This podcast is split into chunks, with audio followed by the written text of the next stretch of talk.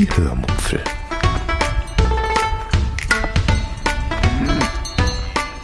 Aus dem Tagebuch einer Allgäuerin.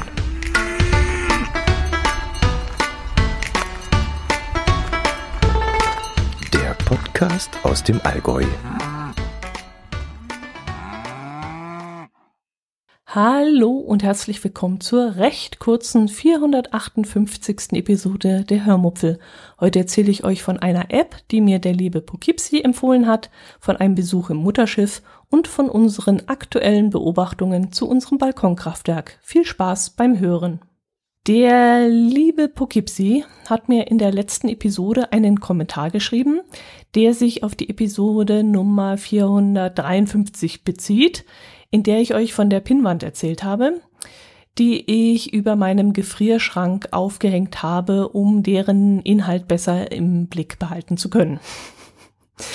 Er hat die App Speisekammer installiert, in der er nicht nur alle Produkte in Art und Anzahl in einer Liste ähm, eintragen und anzeigen lassen kann, sondern er kann auch so Sachen wie Mindesthaltbarkeitsdatum, das war glaube ich das Wichtigste, und auch so Sachen wie Kohlehydrate und Eiweiße und so weiter eingeben.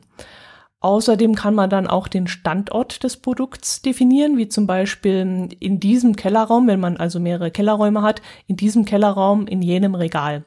Oder kann auch eingeben in der Gefriertruhe oder im Kühlschrankgefrierfach oder so. Und zusätzlich kann er dann auch noch ein vorgegebenes oder auch ein eigenes Foto, wenn ich das richtig verstanden habe, von dem besagten Lebensmittel verwenden. Wenn man also ein eher visueller Mensch ist, kann man sich damit auch die Übersicht erleichtern. Die App ist allerdings nicht kostenlos. Wenn ich es richtig in Erinnerung habe, kostet sie 30, oh, waren das jetzt Franken oder Euro? Ich glaube Euro, denn es ist, glaube ich, ein deutscher Entwickler, der die App äh, gemacht hat. Also müssten es 30 Euro im Jahr sein. Das muss man natürlich selber wissen, ob man bereit ist, das zu bezahlen. Aber ich denke, wenn man viel kocht oder eventuell eine vier- oder fünfköpfige Familie hat, die viele Lebensmittel vorrätig halten muss oder auch möchte, dann macht das durchaus Sinn, um da ein bisschen äh, eine Übersicht zu haben. Vor allem das mit dem Mindesthaltbarkeitsdatum ist natürlich sehr interessant, ähm, da hat man schnell mal, keine Ahnung, Reis läuft langsam ab, dann schaut man mal, dass man schnell was mit Reis noch kocht oder, naja gut, Reis hält sich auch noch länger. Äh, andere Dinge eben, keine Ahnung, irgendwelche Gewürze oder so oder die halten sich auch ein bisschen länger. Was, was könnten noch so sein, was für sich nicht so lange hält? Ja, im Gefrierfach da möchte man jetzt auch nicht äh, jedes Lebensmittel drei, vier, fünf Jahre aufheben, sondern vielleicht nur ein halbes, dreiviertel Jahr und dann ergibt es durchaus Sinn, auch da den, äh, das Mindesthaltbarkeitsdatum im Blick zu behalten. Ja, ich für meinen ein- beziehungsweise zwei Personen Haushalt, also die Pflegeperson rechne ich jetzt mal nicht mit, äh, werde das Geld dafür nicht ausgeben. Da reicht wirklich meine einfache Pinnwand mit ein paar meiner Zettelchen und da komme ich ganz gut mit klar. Klar wäre es cooler, den Inhalt der Schränke während des Einkaufs abrufen zu können, wenn ich das auf meinem Smartphone hätte. Das wäre schon cool. Hm, das passiert mir nämlich oft, dass ich irgendwo ein Angebot sehe, das mir äh, im Prospekt beim Durchblättern nicht aufgefallen war. Und dann würde ich schon gerne nachschauen, wie viel ich davon noch zu Hause habe. Aber wie gesagt, in meinem kleinen Haushalt ist das schon relativ übersichtlich. Und wenn ich dann noch zwei Packungen Spaghetti mehr mitnehme, obwohl ich zu Hause noch vier im Regal liegen habe oder so, dann ist das auch kein Beinbruch. Das äh, brauchen wir ja auch relativ schnell auf. Bei Dingen, die verbraucht werden müssen, bevorrate ich persönlich sowieso nicht zu, zu lange. Also so Sachen wie Milch, Käse und Schmand kaufe ich eigentlich immer tagesaktuell. Da ändern sich auch gro nicht großartig die Preise oder die Angebotspreise. Und ähm, von dem her nee, wenn ich weiß, was ich koche, dann hole ich mir eine Packung Schmand und beim nächsten Mal dann halt zwei oder so. Also nee, brauche ich wirklich dann nicht. Ich hatte ja vor allem Probleme mit dem Gefrierschrank, weil der ja mit seinen Schubladen sehr, sehr unübersichtlich ist und ich ihn dann auch nicht so lange offen stehen lassen möchte, wenn ich irgendwas darin suchen muss. Aber das mit der Pinnwand, das klappt jetzt hervorragend und dann schaue ich immer auf die und kann dann in mich hineinsinieren, während ich vor dem Gefrierfach stehe vor dem geschlossenen. Und ähm, ja, das läuft richtig gut, muss ich schon sagen. Ja, ich verlinke, verlinke euch mal das Video, das mir Poughkeepsie zukommen lassen hat, in dem die App dann super erklärt wird. Und wenn ihr, wie gesagt, einen größeren Haushalt habt oder viele Lebensmittel bevorratet, dann kann das durchaus für euch etwas sehr, sehr Nützliches sein. Oder ihr habt vielleicht sogar Verwendung im geschäftlichen Bereich. Wenn ihr irgendwas mit Lebensmittel oder Kochen oder Backen macht, dann könnt ihr sicherlich die Kosten für die App auch von der Steuer absetzen, könnte ich mir vorstellen, als Arbeitsmittel. Und ähm, das könnte äh, durchaus hilfreich für euer Geschäft dann sein. Aber was mir der liebe Poughkeepsie mit seinem Kommentar da mal wieder gezeigt hat, ist, dass es immer wieder mal Themen gibt, die ich, ja, die, die euch triggern, wo ich dann vorher gedacht habe, ja, das ist so ein Schmarren, das kannst du echt deinen Hörern nicht erzählen. Das ist sowas von belanglos und so eine Lappalie und das interessiert doch keine Sau. Und dann kommt dann doch wieder so eine Reaktion von einem oder einer von euch und ich sehe dann, dass so ganz stinknormale, einfache Dinge aus dem alltäglichen Leben doch euch in irgendeiner Weise ansprechen. Und das finde ich wirklich richtig cool. Ähm, ja, bin ich zwar immer wieder erstaunt, aber ich finde es auch schön. Ja, und deshalb will ich euch heute auch einmal noch auf den neuesten Stand unseres Balkonkraftwerks bringen. Äh, noch einmal zur Erinnerung, ich hatte euch erzählt, dass wir anstelle eines Teils unseres Balkons ein Balkonkraftwerk in, äh, installieren wollen. Installieren. Jetzt wäre ich beinahe ins Allgäuerische verfallen. ähm, ja, dadurch sparen wir dann schon einen Teil des Balkons, weil dort eben keine Balkonverkleidung hin muss, so dass wir dafür dann auch weniger bezahlen müssen, so dass sich das Kraftwerk dann schon ab der ersten Minute für uns bezahlt macht. Zusätzlich können wir damit dann momentan gesetzlich geregelt 600 Watt äh, am Strom gewinnen. Die Anlage selbst könnte zwar 800 Watt machen, aber A wird sie ja hm, begrenzt, das müssen wir ja, und B steht sie so senkrecht, dass sie dann aufgrund des Lichteinfalls vermutlich sowieso nicht mehr als 600 Watt macht. Ja, und alles, was wir produzieren und in diesem Moment nicht selbst verbrauchen können, das finde ich ja persönlich so schön, dass man es selber verbrauchen darf. Ich finde es nämlich Nonsens, das Ganze für einen Festbetrag an den Stromanbieter zu verkaufen und dann selber verteuert wieder Strom zu kaufen. Und das ging mir damals, als die ganzen Photovoltaikanlagen auf dem Dach aufgekommen sind, ging mir sowas gegen den Strich. Und ich finde es viel schöner, wenn man weiß, dass das, was jetzt gerade produziert wird, ins eigene, ja, in die eigene Tasche gewirtschaftet wird. Aber leider dürfen wir ja bloß diese begrenzte Anzahl an Watt einspeisen. Ja, und alles, was drüber hinausgeht, das verdient dann natürlich der Stromanbieter, weil wir das kostenlos an ihn abgeben. Da wir unseren Balkon erst im April oder Mai bekommen werden, haben wir die Photovoltaikplatten jetzt erst einmal von innen an das alte Geländer unseres Balkons gelehnt und notdürftig mit Spanngurten daran festgezurrt.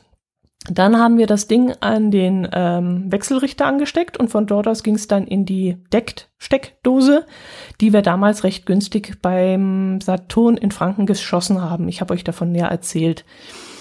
Äh, über diese Deckt-Steckdose können wir A viele sehr interessante Einstellungen vornehmen und B viele noch interessantere Informationen ablesen. Zum Beispiel könnten wir mm, zum sagen, wir wollen von morgens 9 Uhr bis abends 17 Uhr Strom müllern. Oder wir könnten sagen, dass das ganz automatisch passieren soll.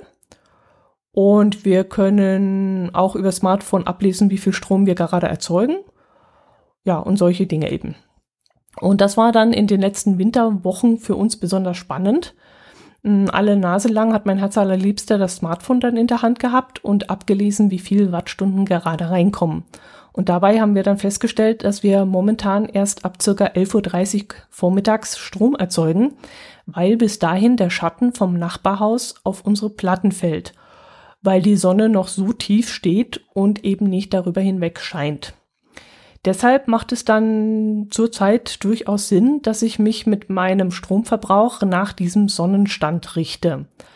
Klar, wenn ich die Waschmaschine einschalte, verbraucht diese natürlich wesentlich mehr, als wir in dem Moment produzieren. Aber bevor ich die Waschmaschine dann abends im Dunkeln laufen lasse, nutze ich dann doch jedes Watt aus und schalte sie dann halt ab 11.30 Uhr an und freue mich dann wirklich über jedes Futzelchen Watt, das da über die Anlage reinkommt. Momentan geht das natürlich auch noch recht gut, solange ich im Homeoffice sein darf. Hm, zumal da auch noch mein Rechner parallel läuft und ich auch noch zwei Bildschirme anhabe. Und das wird dann eben auch noch abgedeckt. Und später werden wir es dann so machen, dass wir unseren Geschirrspüler zum Beispiel so vorprogrammieren, dass er mittags läuft.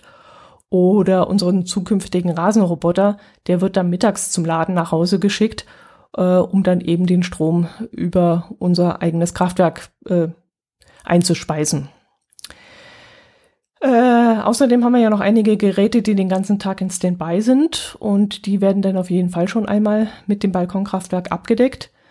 Mm, das müssten dann äh, zusammen mit meinem Homeoffice-PC und den beiden Bildschirmen, die waren auch an, so circa 250 bis 280 Wattstunden sein.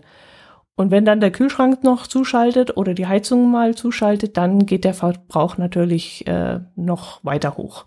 Aber wir sind immer so im, wie gesagt, im Standby mit meiner Homeoffice-Arbeit sind wir immer so zwischen 250 und 280 Watt.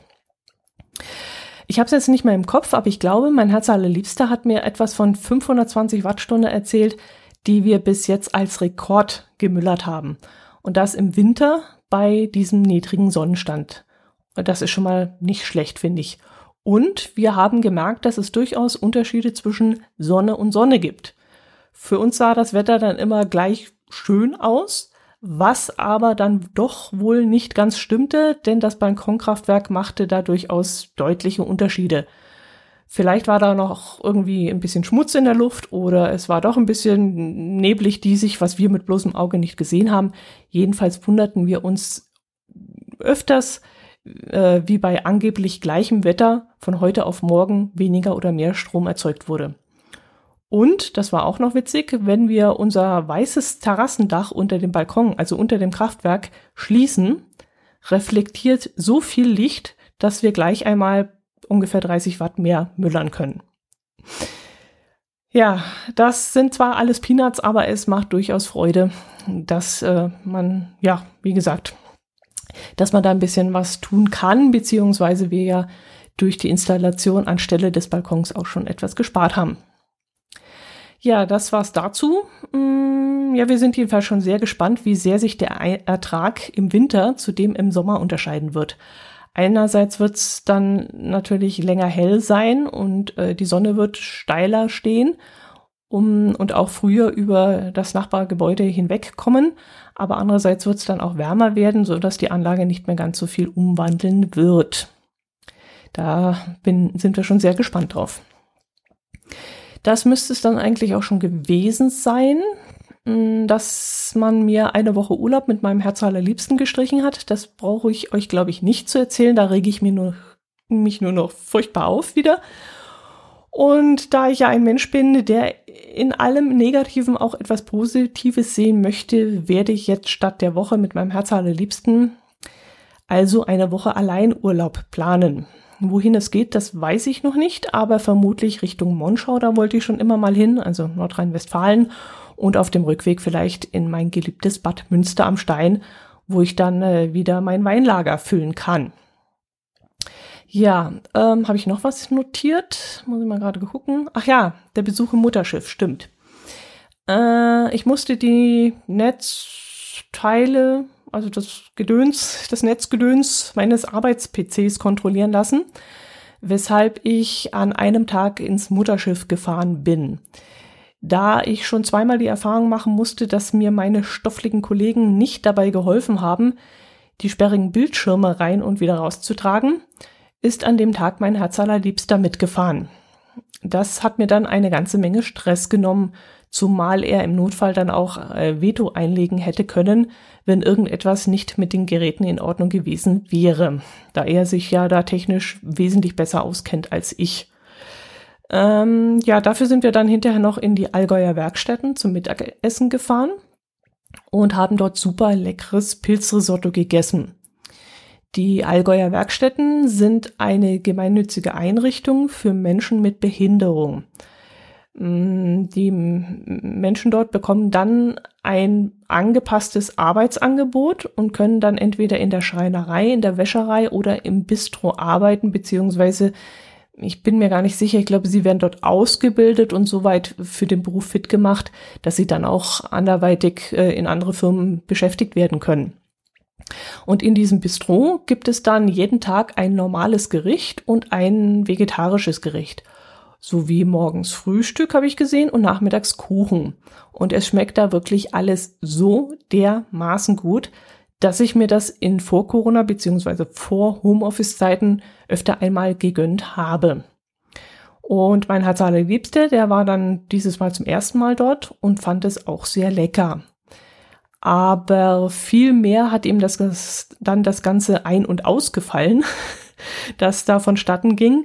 Denn dort kehren mittags die Angestellten aller möglichen umliegenden und etwas weiter liegenden Betriebe ein. Und so sieht man dann eben auch eine ganze Menge Handwerker, äh, die mein Herz allerliebster dann eventuell hätte kennen können. Und so fand er es dann ziemlich spannend und hat dann immer geguckt, wer da gerade reinkommt oder rausgeht und ähm, ob er die vielleicht kennt. Ja, war jedenfalls ein äh, abwechslungsreicher Tag und jetzt hoffe ich eben, dass ich noch weiterhin so lange wie möglich im Homeoffice bleiben kann. Es wird mir schon mit Rückkehr gedroht und ich hoffe, dass wir da irgendwie ein, ja, eine Abmachung finden können, die auf beiden Seiten akzeptabel ist. Wenn es nach mir gehen würde, würde ich äh, am liebsten ganz zu Hause bleiben. Ähm, aber das wird wohl nicht umsetzbar sein. Leider. Was ich nicht ganz verstehen kann, denn es läuft ja gut. Und wenn ich so gesehen habe, die Fahrt wieder in das 35 Kilometer äh, entfernte Mutterschiff, das sind hin und zurück 70 Kilometer, die ich auf der Straße verbringe. Das ist vertane Zeit und äh, vertan, äh, vergeudetes, äh, vergeudeter Treibstoff fürs Auto und Kosten immense. Und also wenn es nach mir ginge, ich müsste das echt nicht mehr haben. Und ich kann es auch gar nicht verstehen, wie man, wie man sowas nicht äh, ja, fördert. Naja, gut, wir werden sehen, wie es weitergeht. Ähm, das soll es auch schon gewesen sein, eine kurze Episode. Ich hatte ja schon angekündigt, dass ich vermutlich nicht viel erleben werde und so ist es auch. Ich wünsche euch ein schönes Wochenende, eine schöne Woche. Freue mich natürlich wieder über Kommentare von euch. Macht es gut, empfehlt mich weiter, ich würde mich freuen. Und Servus.